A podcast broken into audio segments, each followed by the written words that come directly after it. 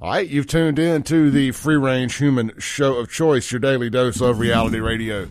It starts right now. This is the Clay Edwards Show. I'm, of course, Clay Edwards. In the studio, my co host, Mr. Sean Yurtkaran, here on Wednesdays and Fridays. Sean, good morning. Good morning. Good morning, man. Cold day. Cold morning. It is it's a it's a wet cold. I mean, I know it's not I know it's not raining, but it's obviously humid because there's frost everywhere. And uh, it was definitely extra cold this morning. Yeah, it, it really was. It was. Uh, I had the heater and the fireplace going. Say, speaking of heaters and fireplaces, I may have asked this on the show the other day. I can't remember or not. Uh, if anybody knows a good a good chimney cleaning service, a good chimney sweep, holler at your boy. I got a I- got a two for one for them. I got my house and uh, my neighbor across the street wants to get theirs done. Also, I've got a wood burning fireplace at the house that I've never used Oh, re- and it, you know it's an older home. So, long story short, when I run the heat, it makes me sick. yep. But I can do a fireplace, and it's kind of just a warm spot in the house. It seems to work a lot better for me. I'm the same way. We were talking about that before the show. I get so like just congested by the heater. It bothers me. So I like that. That's why I like my fireplace so much more. If I can, the night before last, I was able to turn the fireplace on without the heater. But last night, I was like, man, I got to go for the heater. So Yeah, if you guys know a chimney sweep, 769 241 1944 is the Guns and Gear text line. Shoot me that information, 769 241 1944. Or you can email me, clay at wyab.com. All right, Sean, let's, uh, so a story broke yesterday. I think we'll start here. Story broke yesterday that Rankin County Sheriff's Department uh, went through some, we'll call it sensitivity training of sorts or uh, process training. Let's see here. I got it pulled up, yeah, and we're gonna. And we've got a we've got some details on a story that's going to break here in the next day or so. yeah. Uh, kind of update on the Goon Squad stuff, and I think we'll lead off with this, and then we'll go into that. Uh, so let's see here. Uh, this is on Jackson Jambalaya, Kingfish's website. There says, um, Rankin County deputies undergo training, and it is this past January, inappropriate conduct. This is uh, from Rankin County. This is from Sheriff Brian Bailey. Uh, this this post here says, uh, this past January, inappropriate conduct from an isolated group of deputies injured citizens in our county and undermined the reputation of this department.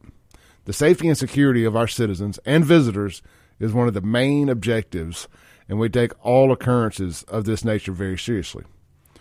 Once the true facts were discovered, we took immediate action to remove the perpetrators from the Rankin County Sheriff's Department, cooperated fully with the official investigation, and they are being dealt with through the legal system.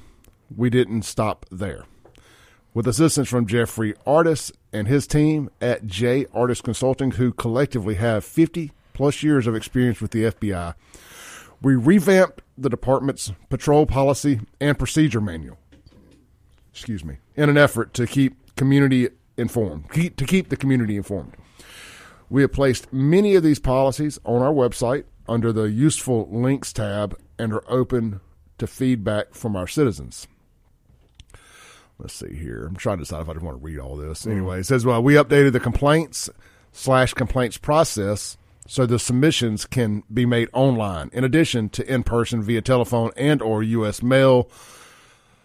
You can see somebody writing out their complaint and mailing it in, licking a stamp, sending it in.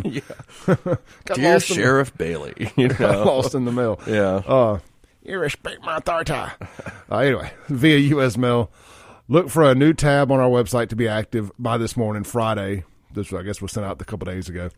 With this new process, measures have been put in place to ensure the entire management team has access to every complaint and complainant. The duties will be shared amongst our entire team, so every citizen's uh, critique is reviewed. The recruit, well, I'm sorry, yeah, guys, I'm trying to read a small words on a computer screen about three feet away from me, so y'all bear with me.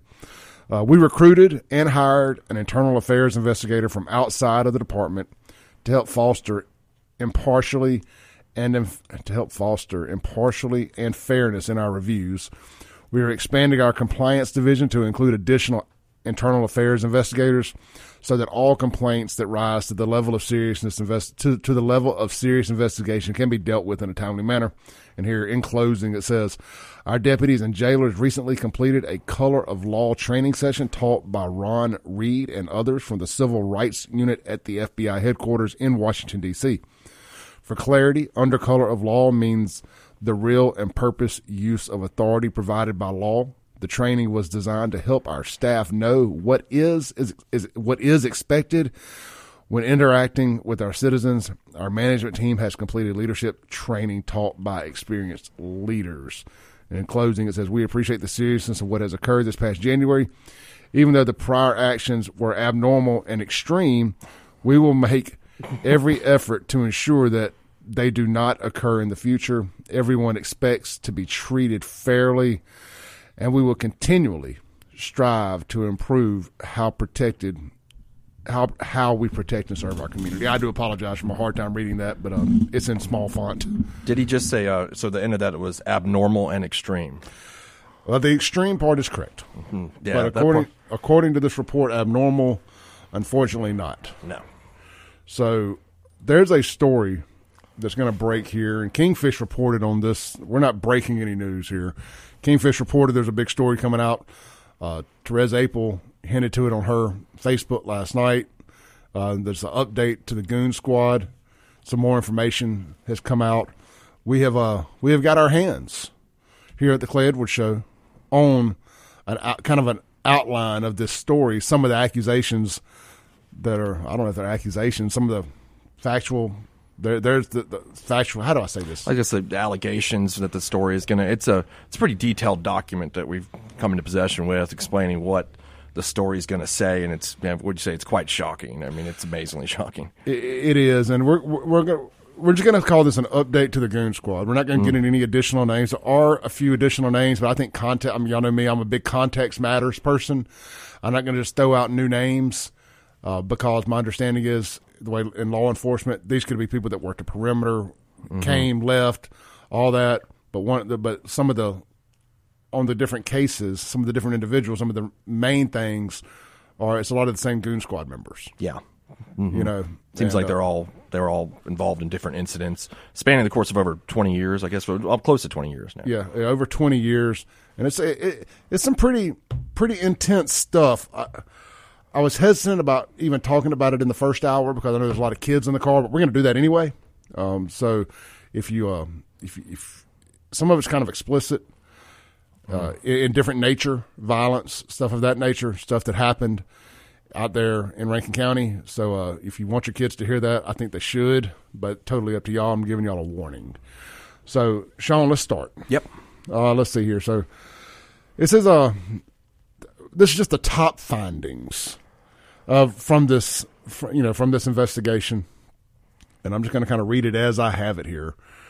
It says we have uh, evidence to suggest that over the course of nearly two decades, a loose band of Rankin County Sheriff's deputies tortured at least 20 people, according to the United Nations definition of torture. These 20 alleged victims are in addition to Michael Jenkins and Eddie Parker. Which were the two individuals that are the subject of the whole Goon Squad. thing? Yeah. Yeah. In addition to that, and the second incident identified by federal investigators. Now I'm going to scroll to the very bottom here, really, and read you the. Uh, actually, guys, I can't read it to you because I scanned it and it's got a blur over it. But the limited, the United Nations definition of torture: any act which may serve pain or suffering. Whether physical or mental is intentionally inflicted on a person for such purposes as obtaining from him or a third person information, confessions, etc. So we'll kind of leave it at that. You you can Google United Nations definition of torture if you like. Uh, some of the says these alleged victims claim deputies use the following methods to torture them. And I guess what we'll do here, we're going to kind of run through this. And what we're not going to do is get into a case by case because I don't want to put any victims' names out there. Right. So we'll, we'll, we'll look at it like that. All right. So some of the uh, uh, allegations include beating people while they were handcuffed, held down, tied down, shocking people with tasers while they were restrained, sexually assaulting people with sex toys or flashlights, strangling and or waterboarding. And this is one that I, I I'm guessing this was three different acts p- performed on one individual. It says hung by belt, choked with bare hands, washcloth stretched over mouth, and gallons of water poured over it. And why I say I can't imagine this being one simultaneous activity mm-hmm. because I don't know how you hang somebody by a belt, choke them with your bare hands, and do all this simultaneously. So this may have been three things that happened to one person. Right. You know, because the washcloth washcloth stretched over the mouth, that's the waterboarding. Yeah. I- All right. All right, so we agree on that. Uh, burning people with blowtorches and molten metal. And that is uh, referring to a case where I guess they allegedly melted a nutcracker and let the hot molten metal drip on the guy's thigh yeah. And uh, allegedly burned his feet with a blowtorch. And I think when they when, when you hear blowtorch here, I don't think they're talking about a. And I'm not trying to soften the blow here. I don't think they're talking about like a welding torch. A lot of these people had drug charges, and you can look at the the mugshots that we've seen. And I'm going to tell you from personal experience that there's some methamphetamines involved in some of these cases. And with and with people who smoke meth, they have these little mini blowtorches that you buy at gas stations and hardware stores and stuff. I'm gonna uh, that that's the kind of pocket sized torch I want y'all to vision here. So let's see, molten metal, uh, forcing guns and tasers into people's mouths. Of course, that we know that's what happened with uh, the gun in the mouth is what happened with the goon squad. But there's also cases of people having tasers put in their mouths and uh, activated. Other unnecessary violence, uh, thrown through a mirror, punched awake, pistol whooped, etc. While people, while persons claims, while person claims they were compliant. Okay, thought I read complaint. While person claims they were compliant, still getting beat up while being compliant. Threatening people with death and imprisonment if they spoke out about their experience. I know there was one in there where a guy snuck his phone and and and text his family that he thought it felt like his life was in danger. The the the guy saw the the cop saw the text. One of the goon squad members saw the text and called the family back and told them if they showed up they were going to jail. Now that could just be run of run of business because a cop doesn't want anybody showing up when they're trying to arrest somebody. But neither here nor there. Let's see here humiliating people to dehumanize them and inflict psychological harm, uh, e.g., racial epithets or other derogatory language, throwing food at them, sexual taunting, shaming people's military service, or insulting close relatives, etc. And it says these patterns, there are patterns that show up across many of these cases. Deputies often use torture methods that would not leave their faces injured, although they sometimes got out of hand anyway. So that's for the mugshot purposes. They would beat them from the neck down. Right, like the allegation was one guy they etched a swastika into his forehead. Yeah. Right, one of the things. Yeah, Yeah, white guy. white, guy. Yeah, because and all these. That's another thing. These victims are black and white, Yeah, that's actually majority white. but they're majority white. Okay, Majority white. And at least in the mugshots that I saw. Now that's let's say like over the twenty years I have no clue. But in the particular mugshots that I saw, and I guess these are potential lawsuits or some one of these that hey, the, the county even settled with yeah, they settled one of the cases, like right? thirty thousand dollars or something. Hmm, I think that individual was was African American. I believe so, but I'd have double check the mugshot with the story.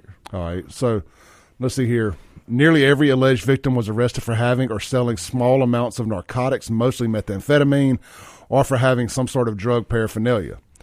Nearly every alleged victim was busted during a narcotics sale initiated by a confidential informant. Here's the part that grinds my gears. None of these arrests were for large busts. Of our 20 alleged victims, the largest bust we're aware of was for $420 worth of heroin. Now, obviously, any heroin's too much heroin, but that's a lot of ass, ass whooping to tote for $420. Yeah, Uh, nearly all of our alleged victims say deputies did not show them warrants or identify themselves as police when they entered their home and often entered their homes without knocking. They often told their alleged victims to leave the county. Now, I want to put something out there because, look, I've, I've been as pro cop as anybody.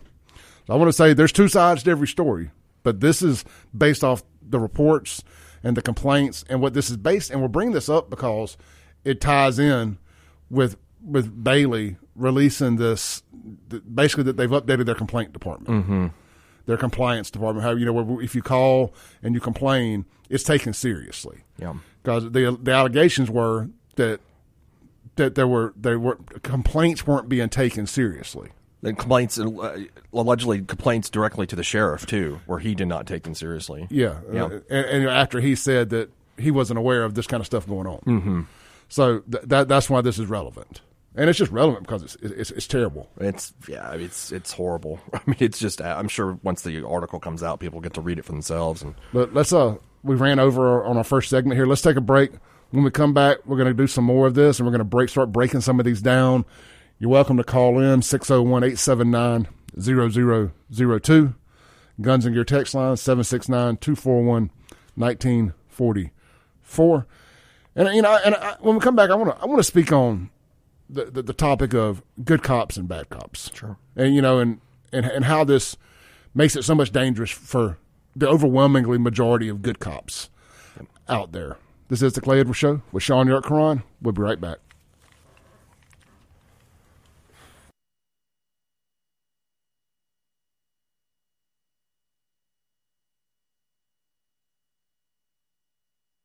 Welcome back into the Clay Edwards Show, live here on 103.9 FM WYAB. This segment is going to be brought to you by our friends over at Mercy House Teen Challenge Auto Center, right down there, excuse me, in Crystal Springs, Mississippi. Man, a bunch of good God fearing folks down there in Crystal Springs. I growing up down there in, in that South South Jackson area, that Byram area, you know, had a lot of interactions with a bunch of good folks down there in Crystal Springs. Shout out to uh, our Crystal Springs listeners this morning, Copiah, Lincoln County, good good folks down there. Uh, but look, if you're down in that area, and if you're not down in that area, what's the old saying? Old J.L. Jones, drive a little, save a lot. yeah, Drive a little. I haven't thought about that in a long time. I love old 80s uh, Jackson commercials, Central Mississippi commercials. There's a YouTube channel with a bunch of that on there, but don't let me digress here. I know. Uh, rabbit hole, stay out of. I know. I was about to talk about Leadco, but anyway. 1 800 530 7665. All right. Uh, look, let's stay on topic this morning. Yep. The uh, Mercy House Teen Challenge Auto Center, Crystal Springs. If you're looking for a good cash car, they do keep a couple cash cars, you know, at three to five thousand when they're able to get them. When you guys donate them, they get them running. Also, but ten to twenty thousand dollar vehicles is what they specialize in. But I tell people all the time, man. People hit me up, Clay. I need a cash car. I need a cash car. I'm like, start here, start here, and if they don't have anything, you know, then go to your other methods. But hell, a ten to twenty thousand dollar car at this point is dang near a cash car as far as rarity goes, because cars have gotten so expensive. They specialize in that. They're going to be good running vehicles. They get them. They go through them. They got a great team down there. A great uh, mechanic guy. The guy that runs the shop's awesome. Make sure everything's done right. Recon's taken care of. You're not buying something in theory that you should have any problems with. Of course, it's it's a used car. Anything can happen, but they're not selling you any known issues, and that's important. So get down there, check them out. They uh, they got all credit options available, good, bad, uh, beginner credit. They can get you rolling. They have financing options available for everybody. Check them out, mercyhouseautocenter.com. And I talk about it all the time. You're not just buying a car, you're helping put fathers back in homes and beat addiction when you break bread with Mercy House Teen Challenge Auto Center. And because it funds their Mercy House Teen Challenge, they're a 501c3. So you can also donate your used vehicle to them. Maybe you got a vehicle sitting out in the yard, running or not. Uh, you don't want, you don't feel like dealing with selling it. You don't feel like trying to deal with getting it running again. As long as you got a title, give them a call. They'll come haul it off, uh, and you get the tax write off. So you're not just giving anything away. Check them out online, mercyhouseautocenter.com. All right, we had a caller on hold. Caller, call back 601 879 0002. Uh, Sean, I want to say this. Yeah. And look, the Guns and Gear text line is open too 769 241 1944. I tell you what, let's take this call. They called back. Let's move them. Hey, sorry for leaving you on hold so long. You're on there. No problem at all. My phone actually hung. Good morning. Thank y'all for taking my call. Yeah. I, I just want to comment on the, uh, the case going down here in um, Rankin County. Hey, can, can, Uh, uh, hey, real quick, can, can can you take us off Bluetooth? Okay, hold on for one second. Can you hear me better now? Yes, yes. Had an Okay. echo. Um, I don't have an issue um, with with the Goon Squad down here in Rankin County. Let me tell y'all something, and this is from a black man who say in the metro. Look, my whole thing is I understand the police. The police is look, they got a dangerous job or whatever, and there's a lot of stuff that we don't see that you know people just print about that they go through on a on a daily basis. But this is my whole thing. If you're a citizen down here in Rankin County, and you got a, a squad like this, I'm with it. Don't nobody. I mean, my whole thing. If you're selling drugs or whatever, then that is what it is. Their job is to make sure that they clean up the town, where their grandkids, their kids, and their relatives they can come and play. Now, my whole thing is whatever tactics you got to use, that's fine. But now, as far as the flashlight and a and a rectum, you know, that's Well, going a little too far. Yeah, and I and I and that's look. Me and you are very close to being on the same page uh, on this. Especially, I came from Jackson, and I've only been out in Rankin County. March will be three years, and I left Jackson not because I wanted to, but because crime wasn't being fought in a way that I thought was effective. And uh, Right. clearly, it's a clearly they're fighting crime in an effective way out there. And I know a lot of people don't want to hear that, but at the end of the day, that's true. Now, I do think lines are obviously crossed here. When you get into torture, that they're- you just can't do it. It is what it is. But I think that's why I was very hesitant about speaking out initially on the Goon Squad stuff until all the facts came out. Because I'm like, hey, you know, man, look, I don't, I don't know. I mean, if it's it's safe out there. You know, I don't want to go rocking the boat, but then you hear what happened. I think se- to, to me, using blowtorches and, and, and sexually abusing people, I, that, that that's the line in the sand. Well, I mean, I, and I'm with you, but my whole thing is like a lot of us, man, we ain't buying that stuff with um, Reverend Jackson and all that. Don't get me wrong, man. Stuff happens all the time, but my whole thing is, as the police, my whole thing is, as long as you, and I don't agree with the sexual stuff, but man, whatever y'all got to do to keep these clowns in check, man, go at it. It is what it is. They sell drugs somewhere. I appreciate That's my whole. appreciate the call, brother. Thank you, man. Thanks for listening. I mean, I'm I'm going to disagree with him. I just this is so horrible, and I guess we haven't had the whole story's not out. These this is you know there's one thing about enforcing the law, and you know I did that for ten years, and and there's another thing of lawlessness, and when the police act lawlessness, and, they, and, that, and again I'm with you, Clay. Like all the cops I know are good people, and I mean, and, you know, and I'm great people. Like some of my really close friends are police officers. This is not representative of all of them. So we've got. I think we've made that clear. We don't think that. But this, even the cops I know are, are angry about this because Yeah, it makes absolutely. their job harder. It puts their lives in danger. These guys are criminals. Like just that's what they are. I mean, and what they did, sexually assaulting people, you know, using you know just all the methods of torture. I just that's not. You can enforce the law, be strong on the law. eh, We're all for that. But this is this is something else. You know. It is. Is, is there any? Well, I want let me say this first, and I, you kind of you, you, you stole my thunder, I, not in a good Oh, way. In a good way. Uh, now, I mean, to, to that point, there's really good cops out there, and we're friends with a bunch of them. And I, I'm gonna be 100 percent honest with y'all. Well, I'm always 100 percent honest with y'all to a fault. and I didn't know any of these guys. Any of the Goon Squad guys. I'm not saying I hadn't met maybe met them in passing at an event or something but I didn't know a single one of these guys, uh, you know, in any interactions that I'd had. So, and and I know I know a lot of good cops, and I know they're really really upset by this. I mean, Yeah. I'm still, even though we're sitting here having to have this con- having to have this conversation today, being pro cop is the hill I'm gonna die on with this show, mm-hmm. and uh, we're we're gonna defend them. But we also, you know, th- this look. I, con- I you can ask Sean. I was very conflicted about doing this this morning you know but at the end of the day this news this is news it has to be out there and i think when the story breaks and you're able to read all the context around it you're gonna be like, gosh dang it's indefensible Yeah, yeah. It's just there's no there's no defense to it. I mean, again, I, you know, I know we're both pro cop. We're always talking about that. These guys aren't even cops to me. You know, they're not cops. They're not representative police officers. They're they're not. They violated their oath, and and, and so they're, they're not cops to me. Like, so I don't think that's you know. i've heard you mention the color of law thing mm-hmm. you know since you've been on the show and since this story broke to my stuff outside the color of law Yeah. so i found that very interesting that bailey mentioned the color of law in there um he so we talked about this the other day you know, it, it, the kitchen is hot. In the, it's hot in that kitchen where he's at right now. Yeah, You know, he had the initial goon squad stuff. Then he had the wiretapping or phone tapping, uh, illegal uh, warrants. Not yeah. warrants. Subpoenas for his girlfriend's Thank phone you. records. Yeah, Subpoenas, the magic word I was looking for. You had the subpoena issue where, if all that's true, which it appears to be, Mm-hmm. well, I think no, eight felonies, yeah, something like that. like That's eight right. felonies, Mm-hmm.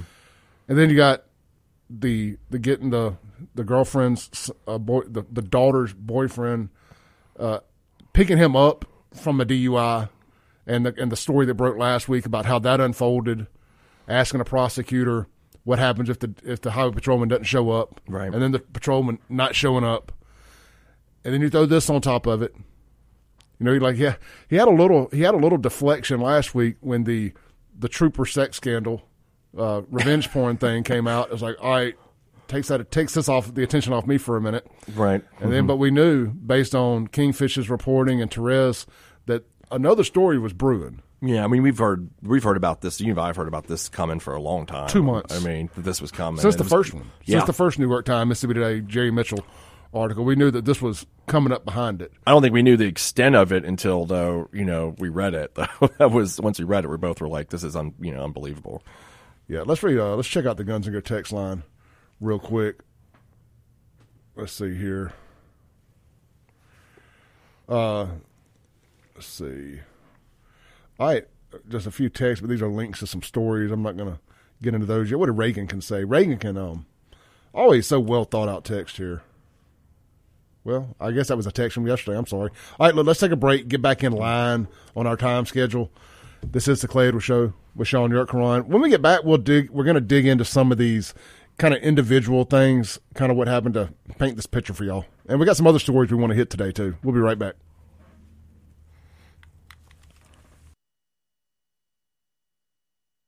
Welcome back into the Clay Edwards Show.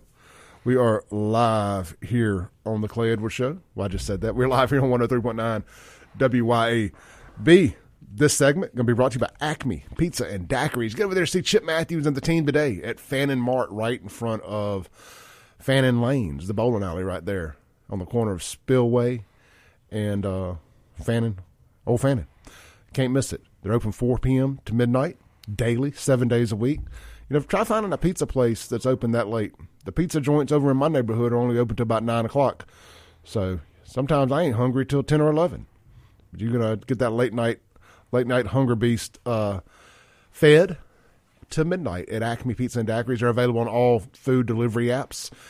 Uh, obvi- obviously, uh, sit down and carry out is available too. And they have nine different frozen daiquiris on tap that you can get delivered or carry out. Now, don't drink and drive. Wait till you get home to to partake in them. But uh, that's pretty cool that you can get daiquiris to go. That's a now all he needs to do is have pizza by the slice and daiquiris to go, and it's New Orleans over there. Yeah. So anyway, check them out. Acme Pizza and Daiquiris. They got way more than just pizza, man. They got pasta, appetizers, burgers, and more. Everything's made from scratch, and you will not regret it. Chip says they got the best pasta meatballs in town. Go uh, challenge him to that. Give him a try. Uh, Chip's been cooking for a long time, so I have no doubt they're great. That's Acme Pizza and Daiquiris. Apparently, we have shaken uh, the foundation in the area with this report this morning. Um, Sean, Yeah. I don't have the whole report um, here pulled up. I just had these two highlights. I've got it up.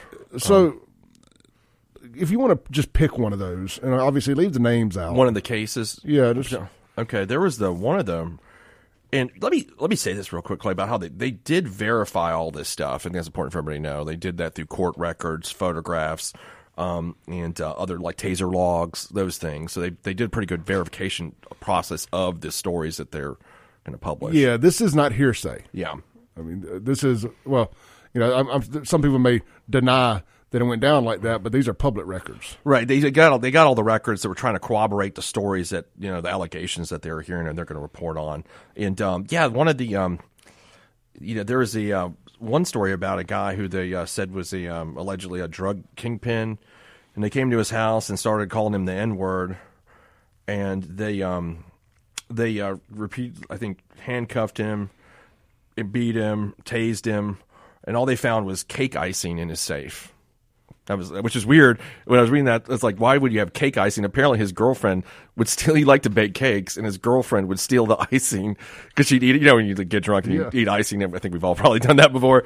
And uh, so he had this cake icing in his safe, and that's what that's what they found in the safe was was uh, it didn't uh, it didn't contain any drugs or anything like that. So C- cake icing. cake icing. I thought that was something. I was like reading that. I'm like, okay, I've never heard of that before. Putting the would it would it melt in the safe or I don't know how it works. Can you find the one?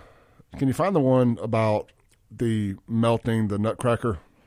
Um, okay, that's. Uh, I'm trying to think which one is that. The same guy that the the did they Blowtorch etch the on the feet? swastika, swastika to his head, or because there's a photograph of that guy.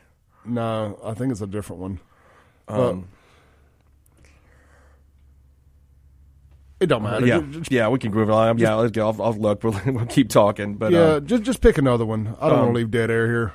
Sure. Uh, the uh, one of them they uh, dragged him naked from his bed into his kitchen allegedly, and where they poured spices onto his naked buttocks, smashed a chocolate cake into his face, attempted to shove a mag light into his anus, and beat him.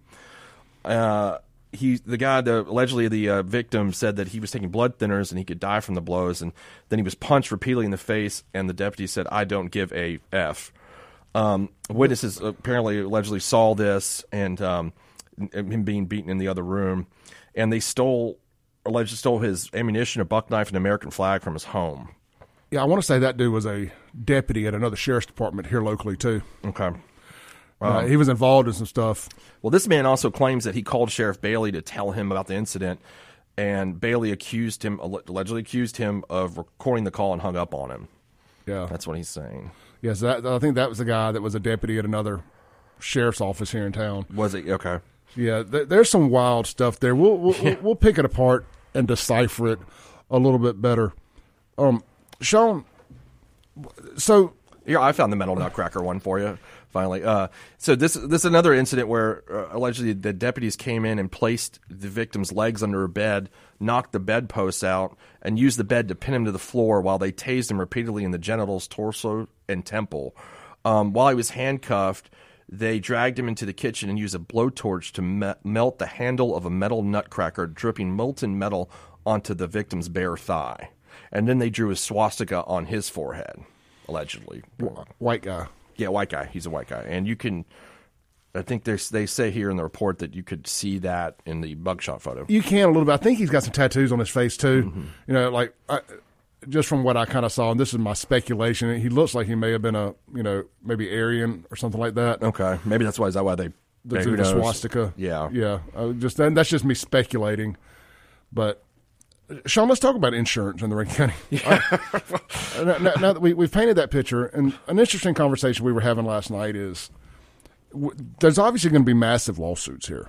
and there already has been. They've settled. The county settled one of them. One of these cases, Yeah. according to the reports. So there's going to be a, a sea of. I mean, I don't think people understand some of the ramifications of what happened with the Goon Squad. All the cases those guys were involved in dropped. Well, the number was like 200 active cases or something. Sure, and just the amount of sheer amount of other cases out there that I've, I kept thinking about this last night that there's going to be lawyers going to file what's called a post conviction relief, you know, PCR motions on this. So I assume that's what's going to if people pled guilty and you know that's I could see that coming. There's going to be a lot of that coming. Then there's the obviously the lawsuits. You know, they're gonna there's going to be arguments whether this falls out the coverage of insurance policies because they're intentional tort. I would think if you know I was filing a lawsuit, I'd file it for negligent supervision or failure to train. That way, it would po- possibly fall in, um, you know, in the coverage of the insurance, the county's insurance. So I think this is the way you'd have to do it. So there's going to be a lot of that. Some people may plead themselves out of coverage. It's it's going to be it's going to be very interesting because you know obviously if you're representing one of the victims, you want the insurance cover a policy to cover this because the deputies don't have any money, the ones that are going to jail. Yeah. So I mean that's worthless to you. So like that's going to be interesting how that works. I, I do wonder does Rankin County lose its insurance entirely?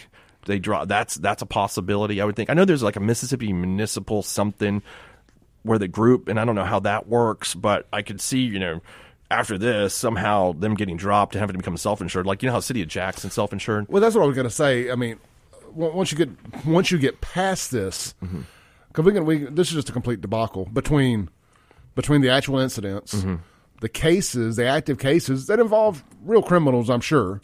You know, everybody ain't innocent and just got picked on for no reason. But but the ones ones that are guilty are going to say they were though. That's sure. the other problem. You're going to run into the ones that actually did it are going to be like, oh wait, no, no, it was a goon squad. So now file this motion. I mean, that's going to happen. Well, exactly. And my understanding is some of that kind of happened as far as like active cases they were working mm-hmm. had to be had to be thrown out or whatever because How do you call them as a witness? How do you call any of these guys as a witness in anything? Or any case that's active, like you're talking about. I'm sure they, yeah, like you're saying, they've got rid of those cases because you can't. and so I mean that's people that got a free pass. Yeah. I was, I was talking with somebody the other day about that very topic. Imagine if you're, you're one of those guys and you know you're guilty, mm-hmm. like, yep, I did it, I did it. You, you know, you know in the back of your mind you did it or not, right? You don't have to wonder if you did it. And you you get a hail mary thrown and caught, and this goon squad thing happens, and they have to they had to throw your case out. Yeah, it's like the that guy's the lucky guy, right? The one actually did it. You know, Yeah. th- those guys that I mean- more than just one person. I'm sure it's several people, but I mean, at some point down the road, I hope when he's giving his testimony in front of Celebrate Recovery or whatever, hmm. that he that he mentions, yeah, and at my lowest, I was a drug addict or whatever, fill in the blank, dot dot dot, and I was just surefire going to jail. But I got on my knees and I prayed, and and I prayed not to go to jail, and somehow or another, one of the guys that arrested me were one of these goon squad guys, and. Here I am. I'm, see, I'm hoping that's That would be the they- story, That they right. take advantage of the free pass they've been given. God bless me with this. And now But I'm- typically, no. that's not how the story goes. No, they probably just go out and do it again. I mean, that's probably what happened. Because I'm, I'm like, on a I got- burner. yeah, it's like I'm on a burner. anyway, let, us take a break real quick. Come back. We'll be a little more organized when we come back. We're kind of shooting from the hip this morning. This ain't what we do around here. We don't break news. We typically just discuss breaking news. So uh, give us a second to get our stuff together, figure out how we're going to move forward. We do have some other topics we want to hit this morning. Again, the phone line's wide open 601 879 0002. Guns and Gear text line 769 241 1944. I tell you what, I will read a couple texts before we hit the break. Dustin says, I've been on the edge of my seat uh, waiting to hear that third world country this stuff took place in, and it's Rankin County. The entire department should be flipped upside down and investigated, and the sheriff and anyone that worked closely with him should have been done been fired. Uh, all right, we're going to take a break real quick. We'll be right back on WYAB.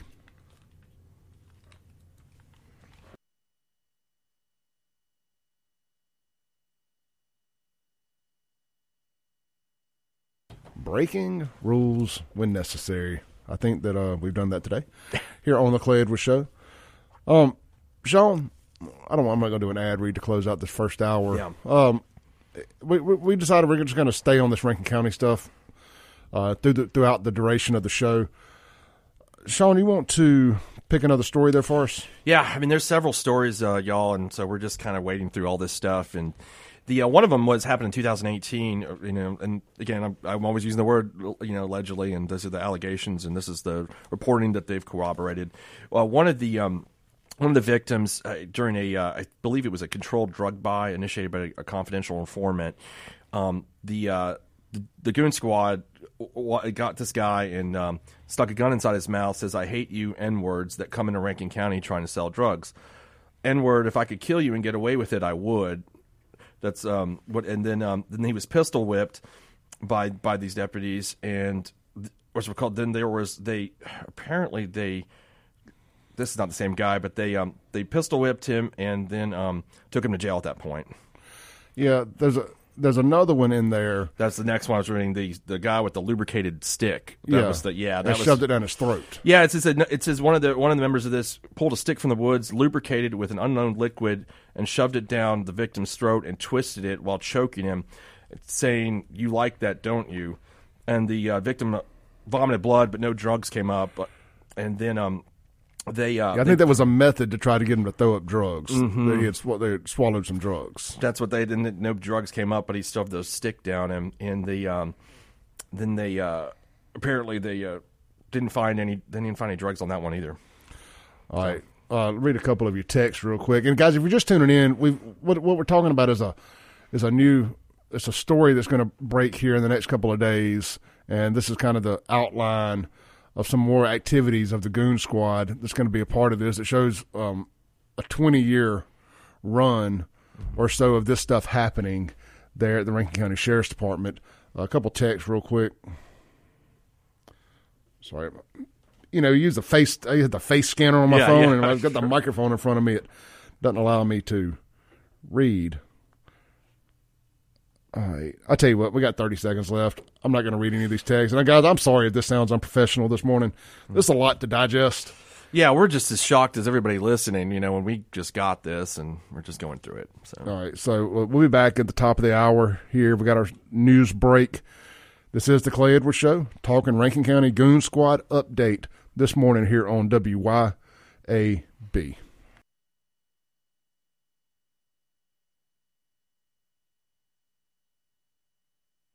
Right, you tuned back in to the free range human show of choice, your daily dose of reality radio. It's hour two. This is the Clay Edwards Show. I am Clay Edwards. My co host this morning, uh, Sean Yurtkaran, here live in the 103.9 WYAB studios, streaming worldwide at WYAB.com. If you're ever outside the listening area, listening area or you don't have a phone in the house, I mean, a phone, a radio in the house, uh, you can always stream it at your computer or on your phone at WYAB.com. And if you missed any of this, you want to go back and listen to any of this later, uh, send it to a friend, whatever. Podcast will be available by 10 a.m. Search Clay Edwards Show wherever you download podcast, stream music, or consume any kind of on demand content. We are everywhere. This segment is going to be brought to you by Watkins Construction and Roofing. Guys, we had some storms come through a couple weeks ago, and uh, you may just be figuring out maybe you got a little leak coming from somewhere. Maybe you have some roof some damage from the winds uh, on your shingles or roof or whatnot. Give Watkins Construction and Roofing a call today. They'll come out to do a complimentary roof assessment, see if you need any repair or replacement and they'll get you taken care of. They'll work with your insurance company the entire way, and they'll be in communication with you the entire way. You won't have to want to know anything concerning your roof timeline and uh, whatever to do with the process of getting your roof fixed or replaced. WatkinsConstructionInc.com, WatkinsConstructionInc.com, locally owned, locally operated, one of the best businesses, period, in the state of Mississippi. All right, Sean, let's uh let's read some text. We we we got some text, and I think uh, anonymous texter says to Sean's point about the this is on the guns in your text line. To Sean's point about the insurance policy, possibly more than likely not getting renewed, the county would have to self-insure. Rankin County taxpayers need to realize they will be paying the bill. Oh yeah, I mean, just like Jackson taxpayers pay every time the city of Jackson gets sued.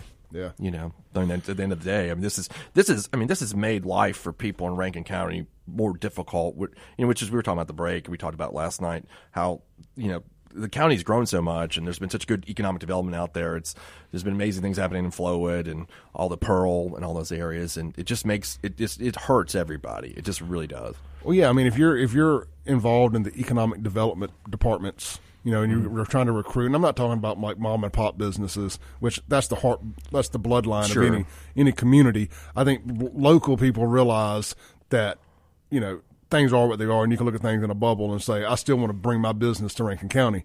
But if you're some Fortune 500 company thinking about relocating, or you know a Nissan, or just any of these type big industrial type mass job type uh, developments, you know, and people are going to people could look at this and be like, man, I you know Rankin County isn't that where all that that goon squad stuff happened? Yeah, I mean, especially the story is going to be national story. I mean, like the ones the ones previously had been, and this one's going to be out there. I, yeah, I mean, you're not going to bring your, you know, your huge, you know, huge company there. I mean, you're just that's just not going to happen. Yeah, I mean, it's, well, it makes it harder, and then you get into you got to get into more incentives and stuff like that, which cost taxpayers more money. Yeah, I mean, the Goon Squad is going to cost the taxpayers quite a bit, quite a bit of money. So I mean, look, and I don't understand how all this works. It, do, would, do you think that I know you don't do insurance either, but you know what I vision is them having to raise like property taxes and Oh, I mean, the insurance like- policy is going to go up, right? Yeah, the premiums are going to go up for sure. well, you know, I mean, I don't think they'll be able to get insurance. This is my gut feeling. It's on the nightclub, and you know, and I can only put it on that scale. Yeah. But if you had a situation happen where they get sued more than once, especially, your insurance is probably going to drop you.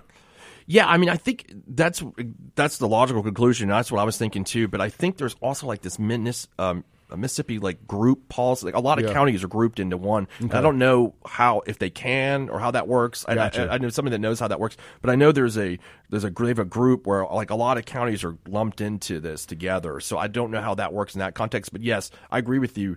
Logically, that's what would happen. I mean, that they drop them after this. Yeah. And then, then you had to be self insured. And I, I'm Yeah. just saying, and once you, you know, to pay out these lawsuits, that insurance ain't going to pay. I mean, well, I guess they're obligated to pay X amount if they were insured uh, to a to a certain point. And Yeah. there- there's tort reform. There's tort limits too. Well, yeah, I mean, and there's you know there's two ways that this can go. I think is you can file what's called a Mississippi Tort Claims Act case, and then there's a federal you can file in federal court under Fourth Amendment excessive force. I think you could go that route, which is under um, 42 uh, 1983 case, and that's where you you could file that way. But you'd have to plead it in a way where it was um, you know something like I was saying earlier, negligent supervision or failure to train. Because if it's like an intentional tort, then that might fall outside of coverage. So you could run into that issue. And so some lawyers may plead themselves out of coverage of the insurance policy or the it, and and it just be on the individual deputy. So because they're just like it's kind of like this. Like if you were if you were you know off duty, let's say, and you go kill somebody, I mean the county's not liable for that. I mean that's not you know that's not it. I mean I know these guys were technically on duty at times, so that's where the murkier it kind of gets. But mm-hmm. yeah, you'd want to plead it where the county is going to be liable for it, which is where I'm saying the negligent supervision, the failure to train is the way I would go with it. All right, let's take a call real quick. Hey, you're on there. Hey, is this stuff the goon squad done or just other cops Uh, as well as the goon squad? It's the Goon Squad. There are some other names sprinkled in on this thing, but there a context matters. These guys could possibly have nothing to do with it. So I, I want to be clear. I'm not going to give out any extra names, but there are some additional names that I, will be mentioned in the story when it comes out. Where'd y'all where'd y'all get is this information on the website or anything, Clay? No, no, not yet. It, it came from a source. Yep. Well, let me tell you something. I, I hate to say there's no way in hell Brian Bailey didn't know about this stuff. I and I like Brian. There's no way he didn't know about this stuff. There's no way. Uh, one after another after another, the stuff that y'all were talking about. I mean, them guys are they gonna bust hell wide open if you ask me. But there's no way Brian did not know about this. It doesn't look good for him. I mean, according to Sean, st- yeah, go Sean, ahead. as an old as an old prosecutor, you think you do, do you think he will be indicted? I don't know. I think it's going to be tough. Uh, you know, there's you got to prove you're going to be some sort of federal crime that he was, you know, had knowledge of this, or he was, you know, maybe he was some sort of conspiracy or accessory before the fact. It's not, it's not going to be easy to get him. I, I, would- I think that's you know the that's going to be the problem. Um, and I assume what my assumption is that these deputies have flipped and they're they're telling everything they're going to tell to the uh, the federal government. So I mean, I mean, if he knew about it, didn't do anything, is that a crime in itself, or is that just a civil matter? Well, I mean, it depends on to what extent. I mean, did he give? Did he issue an order? You know, I mean, did he know about it? I, I, federally, I wouldn't. I wouldn't know exactly like his knowledge and failure to report. I'm, I'm sure there's a crime somewhere in there. I- I'm not exactly sure what it is, but um, especially in terms of federally. But I think you know maybe it'd be some sort of conspiracy is what I would think if he knew about it. That's that's my that's my rough guess. Uh, you know, we've all heard rumors over the years, and Clay, you, being in the car business, and God knows I've, I've had black friends, they would not go to Rankin County as Oh. far as back as the nineties, because I mean, and I always, personally, I always thought it was because they'd get pulled over and get tickets or something like that, and get get the car searched. I never thought in a million years I'd hear anything like this, man. It's pretty. It's pretty horrible. It's pretty. I mean, it's. It it's- really is. It really is. Like they're gonna bust hell wide. And I know there's some great people in Rankin County Sheriff's Department. I know a lot of a lot of good guys on that deal, but dude, this this is this is they ought to be ashamed of themselves. That's all I got to say. And uh, another thing, and I'll let you guys go. What keeps the goon squad? I mean, them guys from going after the goon squad's families, like their homes and their 401ks and stuff like it, going after them personally. Well, I mean, like I said earlier, if it goes if an intentional tort, I mean, against a specific deputy, then they could get a judgment. But you know, what I assume these guys don't really have any money, and that they're um, that they're especially you know that they're going to prison. So I mean, not going to get much. I don't know whether they you know what they own or you know what property they do. So I mean, it's not going to be it's not going to be worth a lot of lawyers' time just to sue the deputy individually without an insurance policy. I guess is my point. I got you. You guys have a great day. You too, brother. Thanks.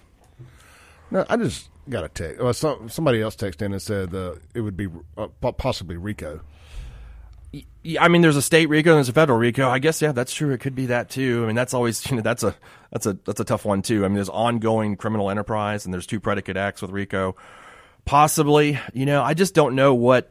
It's hard to say, Clay. What you know, what Bailey knew, what his involvement was in it. Did he allow the? Because we're talking about RICO. Did he allow the criminal enterprise to go on? Did he benefit from it? I mean, there's so many things that it's hard to kind of lay out what crime he's guilty of. I look at my heart. I'm like, he, there's something there. I mean, I'm sure the feds know or the, what where they're going. I don't But- think there was anything to benefit from mm-hmm. this. I mean, this is petty drug crimes. I mean, consistently, but you know, when I say petty, uh, it's just a lot of drug crime, So, you Yeah. know, and, and the, the documents say that none of these people in this particular batch were arrested f- with more than four hundred and fifty dollars worth of drugs. Right. and it was heroin. So, uh, you know, I don't know. If there's a benefit to to any to to this type of behavior. It was just you know just screwed up. I think if he gave some sort of order for them to maybe a specific victim here, like in one of these cases that we're reading, and then that would give him criminal liability at that part. If he gave, like he said, you know, one of the goon squad members, whoever met with him, and they said, okay, go do this, then yes, then he would be, you know, criminally liable for that. But you know, barring, I'm guessing the way the way Clam William put this, it almost sounds like a mob boss situation. You know what I mean? Where the mob boss doesn't really ever give any orders; it's just kind of known what to do, and that's where I kind of feel like that's the that's that's the way it feels like. But unless you know these guys, are, of course, the ones that already pled guilty, I'm sure they've told the federal uh, FBI everything they know, and maybe one of them has said. Brian Bailey specifically told me to do this, and I think that's that would that would create some liability on him, obviously. Yeah, and uh, this is just us speculating. We have, Yeah, I don't know. That's what I mean. It's just hard to know. Yeah, I mean, I, it, Brian Bailey's involvement aside, or Mm-hmm. potential alleged potential involvement uh, aside, we're just looking at these things on an individual basis here. Mm-hmm. What we know, what we know happened, you know, versus you know potential higher up stuff. Like I, said, I hate to speculate on that kind of stuff. I mean, I think when you know we're discussing like his you know possible criminal liability, the when we, the uh, phone records case that was reported, Yep. he had some criminal liability there, if I recall, but the statute of limitations had run on that, and then then after Michael Guest had transferred that to the Attorney General's office, they didn't do anything with it. And um and the statute ran, so they couldn't do anything after that. So, like I think in that instance, he you know probably did. Are there other instances like that? I'm, I'm, I don't know, but we'll, we're going to see because all the stuff is coming out now. Yeah, and I, and I want to reply to a text here that just came in on the Guns and Gear text line from Job. Says, uh, I don't understand how you were so in favor of lawless behavior a few weeks ago with the person in Jackson shooting the kid to recover their stolen vehicle, but now with the goon squad, it seems horrific and tasteless. You can either treat criminals like animals or not.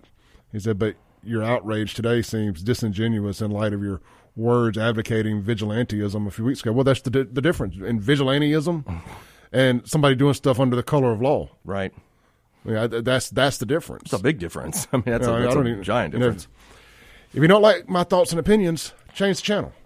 You know, I mean- at the end of the day, uh, I do believe that people should be able to defend themselves.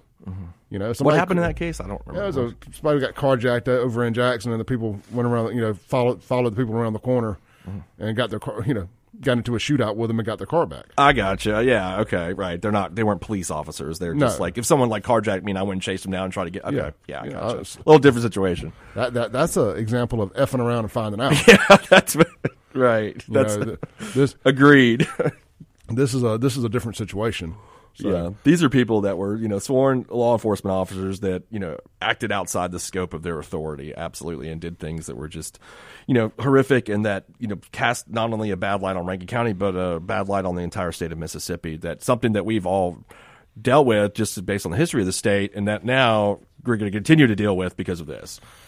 Yeah, and, and, and I want to make I want to be clear here. This is I'm looking at these mugshots. They're this happened. th- They were equal opportunity, Oh yeah, mm-hmm. equal equal opportunity abusers. And, and I know that you know with all these ones that got black guys in it, the black guy side of the story is that N word, N word, N word got used constantly. And I'm not saying it didn't, but I'm also saying that there's plenty of white people in here that got it too. I don't think this is strictly a race thing. Everything is like the, it's kind of been my point about the Goon Squad everybody wants to say it's an example of racism. It's an example of racism, and obviously, once you use the N word and all that stuff in a situation, it, it it's going to be made about regardless of what the initiated it. It's going to be called racism, but there were other victims as well. It, it's not just hmm. you know you can't tell me it was racism when it's white on white. No, yeah, I mean they were going. I mean they were just Yeah. general lawless. Now, do I think they were racist? Absolutely. I mean, obviously by what the, been reported, what we're reading here, I think they were racist, and they were like, "Hey, we're opportunists. You know, we're going after these guys. You know, what to regardless of race." So they they, they kind of did it all. Yeah. All right, let's take a break. Come back. Sean York. This is the Clay Edwards Show.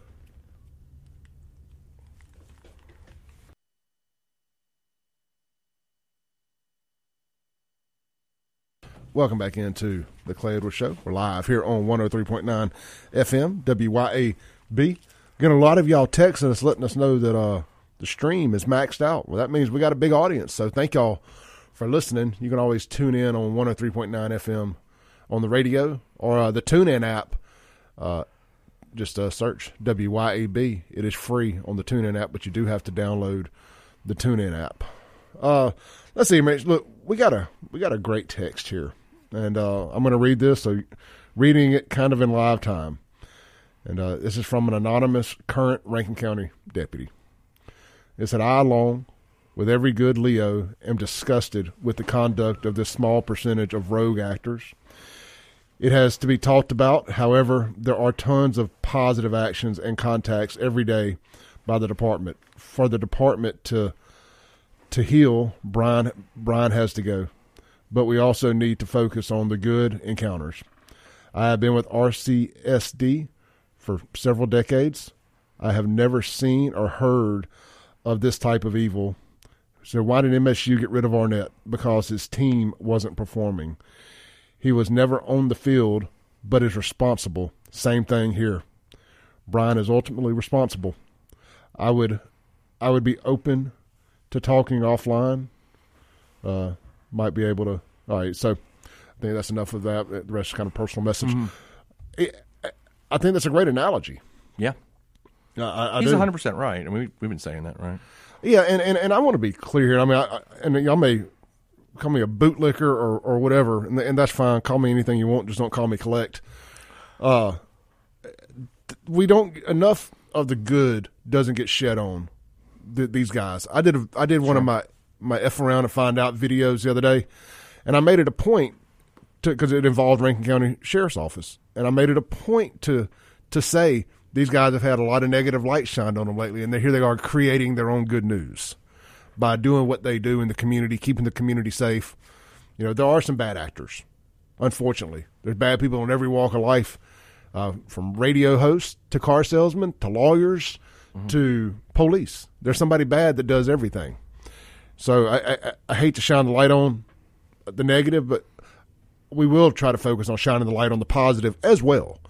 And that's something I think we do very well here. And that's why when I feel like we decide to to talk about these stories, I think it might mean a little bit more because we're typically on the other side of this. Yeah, sure, exactly. I mean, and I, I think we said that at the beginning. This is not this is not the majority of police officers. This is these This ain't even the majority of the Rankin County Sheriff's Department. No, you're right. These are these are just these aren't like I said earlier. I don't consider them cops. They're they're criminals. I, so I mean, it's not you know it's not a representation. And that the the you know a friend of mine I talked to, his police officer last night, was just like you know this makes their jobs harder, like more dangerous for the people that are good cops, and that's that's a horrible thing. So William text in on the Guns and Gear text line says, "Could obstruction of justice be looking Brian Bailey in the face?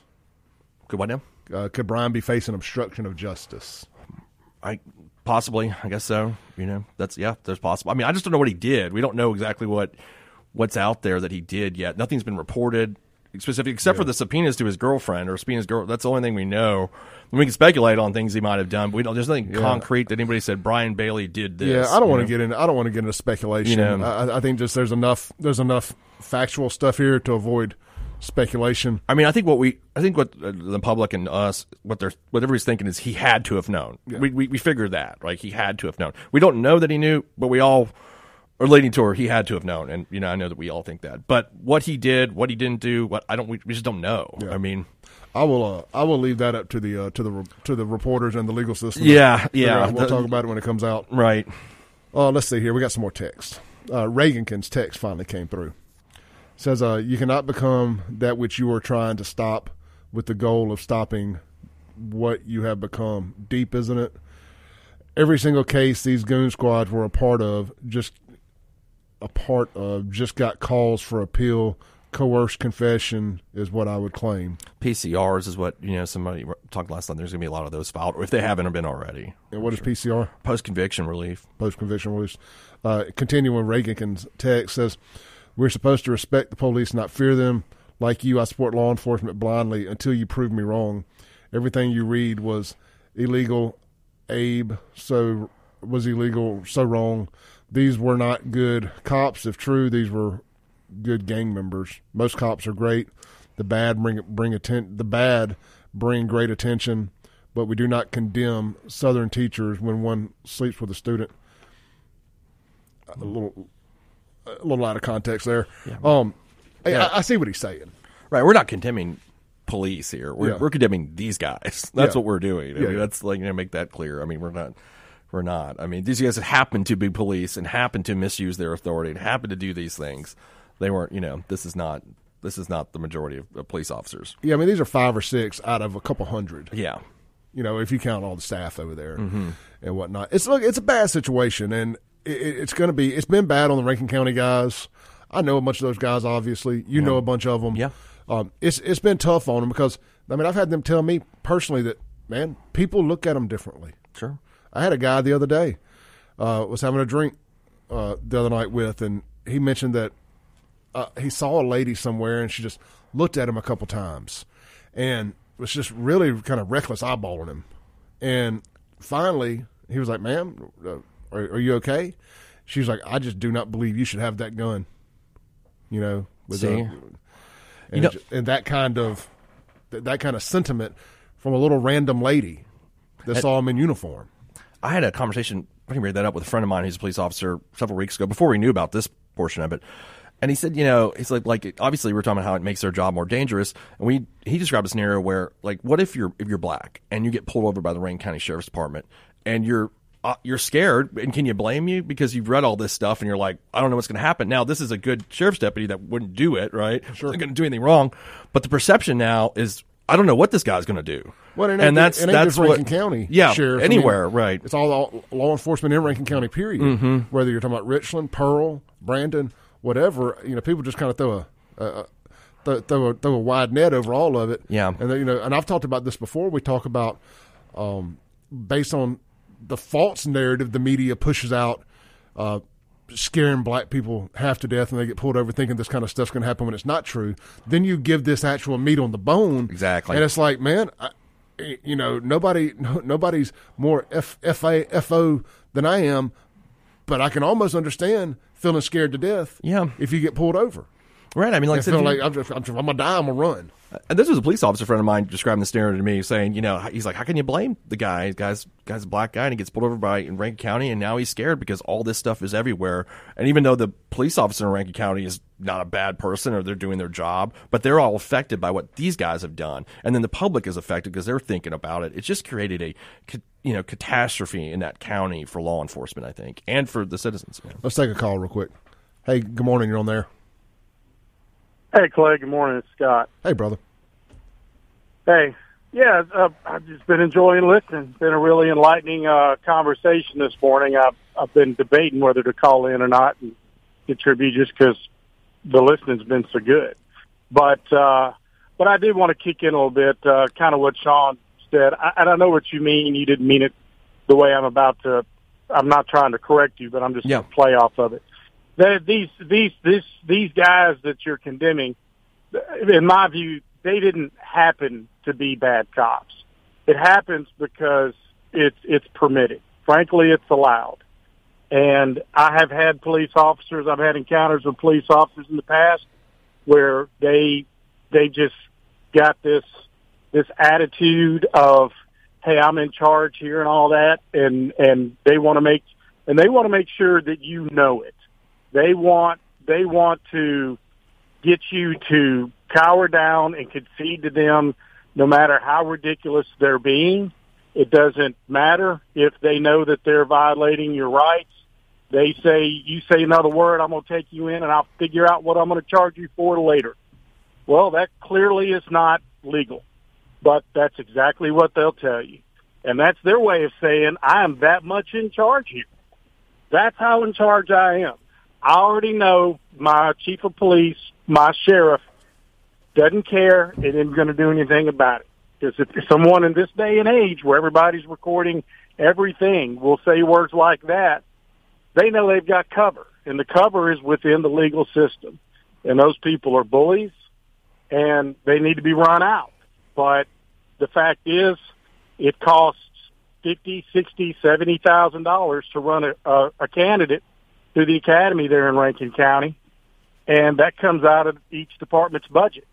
And there's there's a reason why right there. It just costs too much to run these knuckleheads out of there until they do something so bad that it ends up on WYAB at eight thirty in the morning.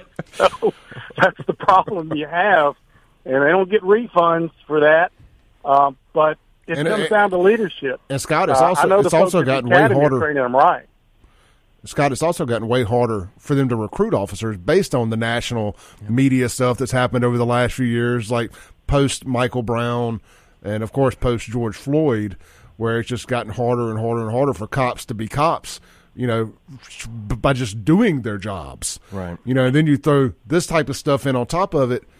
uh, You, you got to start asking yourself, how many good cops are you going to lose that say, man, the juice, the juice just ain't worth the squeeze? And I know they've lost a lot. Period. I mean, I would say they. I mean, uh, just the police. departments in general. Yeah, exactly. I'm getting so many so many ads uh, in social media for Kenner, Louisiana, and uh, and and all over uh, all over the area, especially the rural areas. We being in uh, you know in the south, it's very rural around here, so it's even harder because those areas just don't have the tax base uh, to pay for that sort of you know to pay for that sort of thing. Yeah, you know, then you throw Right. in then you throw in something like the Capitol Police coming in, and they're paying more money than these other ones can afford. You know, that have budgeted for, and you know, so then you you, you lose them. The ones that want to stay in law enforcement, you're going to lose a lot of them to the to the local department that pays the most money. Yeah, because it's so competitive, you can you can jump and move. Uh, you know, if you start to feel the heat of some of your misdeeds, you start sitting down and getting a few counseling sessions and things, and there are a few complaints. That's okay. You move to a new jurisdiction. It's frankly just a clean slate for you. You know, you could start all over being a bully again, uh, or taking your personal frustrations out on people at your job, which when you're a police officer means the public suffers.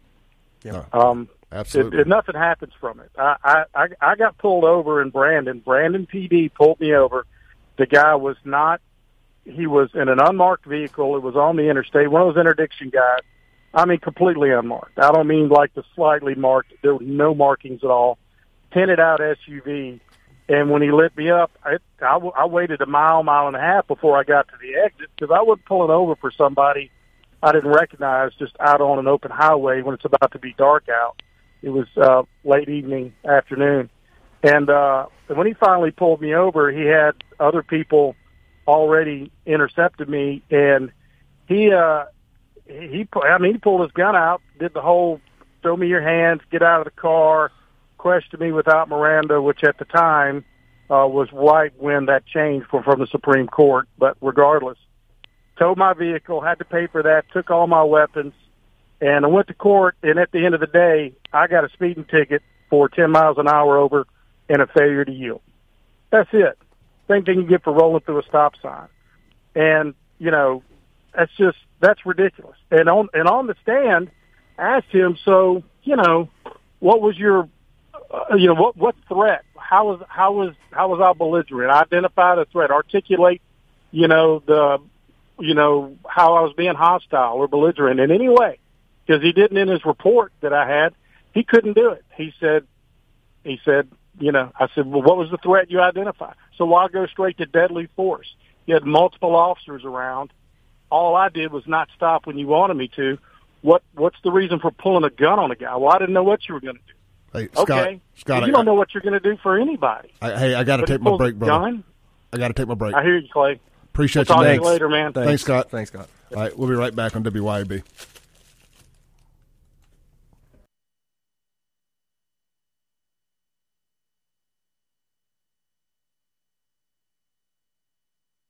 Welcome back into the Clay Edwards Show live here on 103.9 FM WYAB. This segment brought to you by the Grass Fed Difference, Stonington Farm. Guys, if you listen to this show for any amount of time, you know I'm a huge fan of grass fed, grass finished, locally sourced Mississippi beef. And Stonington Farm can help you be as satisfied as I am. They come up here once a month and they deliver your order here in the Tri County area. You get it. You can pick it up in Brandon, there at the Home Depot, in Ridgeland at Joe T's Wine and Spirits, or uh, and I'm not sure where they do it at in Florence, but it's Brandon, Florence, and home and uh, and Ridgeland. So you kind of cover the Tri County area. They may expand as uh, as people from more areas need to get their beef. But very, they make it easy to get. They come up on a Friday around two o'clock. At least that's the time they come where I pick up at, and you will not regret it. It's grass fed, grass finished, one hundred percent, steroid free, antibiotic free, and most importantly, here lately, mRNA free, uh, Mississippi raised beef. Try the ground chuck. I mean, the ground beef. You will not be disappointed. The steaks are phenomenal as well. They have every cut you can imagine. You can get anything from a pound of ground beef up to a whole cow chopped up the way you like it. Check them out online today, stoningtonfarm.com. That's Stonington with two N's, farm.com. Dot com or you can just always Google it, Stonington Farms. You go to view our cuts. It's got all the prices, the cuts, all that stuff. You'll call Miss Katie Stonington. You're going to speak with the owner to place your order. It's a very intimate and a personal experience, and uh, she'll she'll be able to answer any questions you may have. That's Stonington Farms, and the website stoningtonfarm.com. All right, Sean, let's uh, hit a few texts real quick.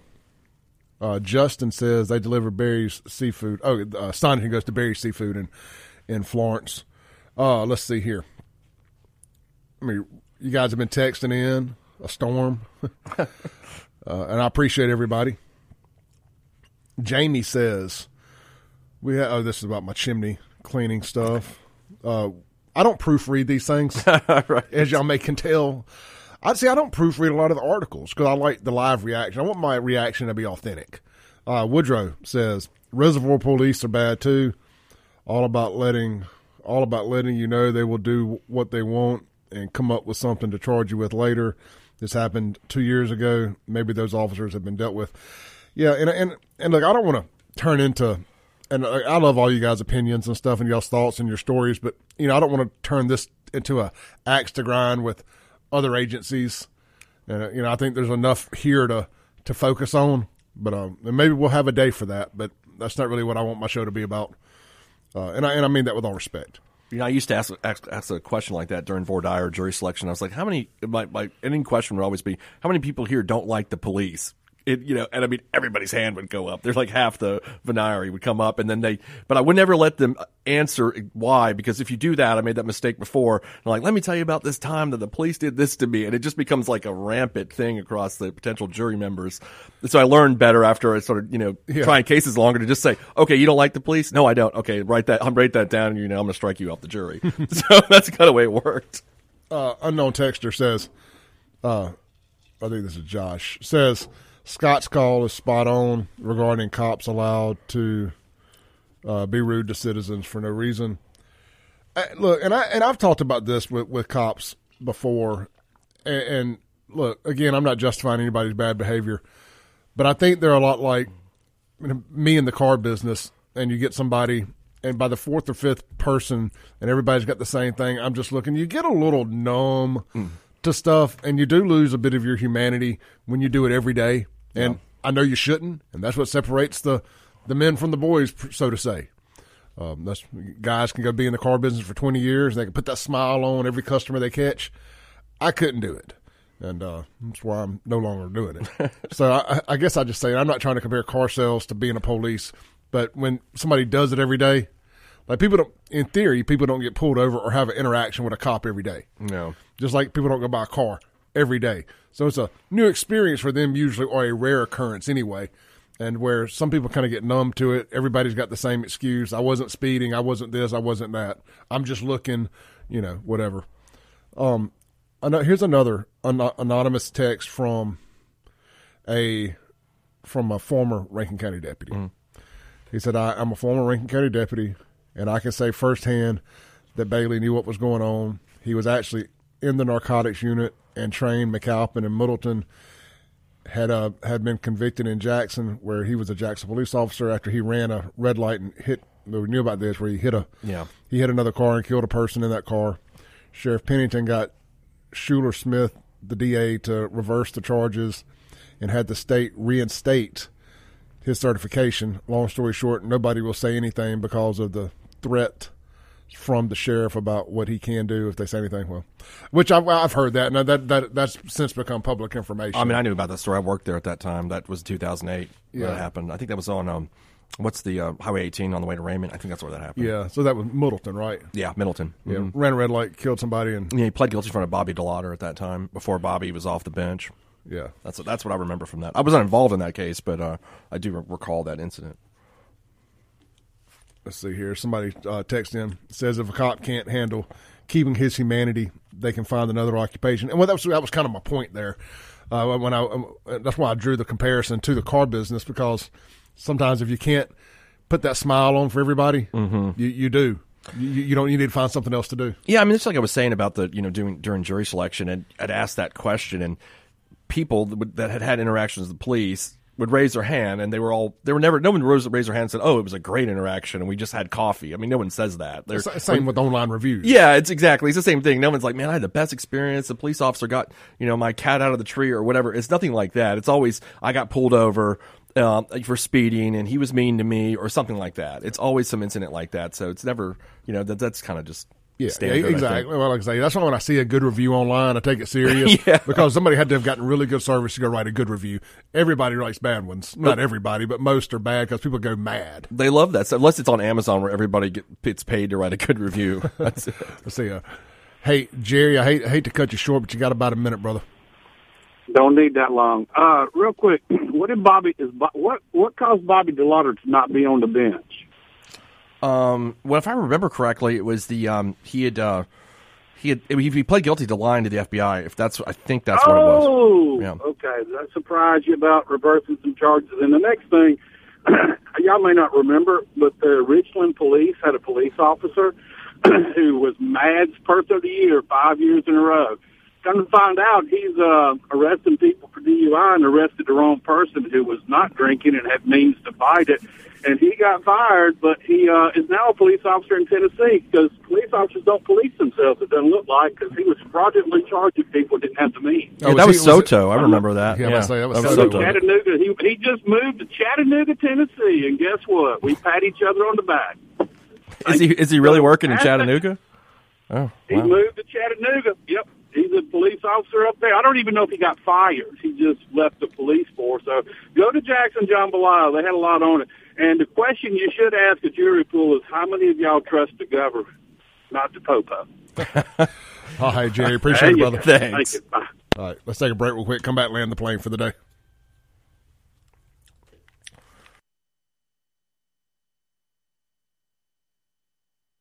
Welcome back into the Clay Edwards Show. Hey guys, burgers, blues, barbecue, all three locations. Flowwood is open now. Don't forget they have breakfast at Madison and Flowwood.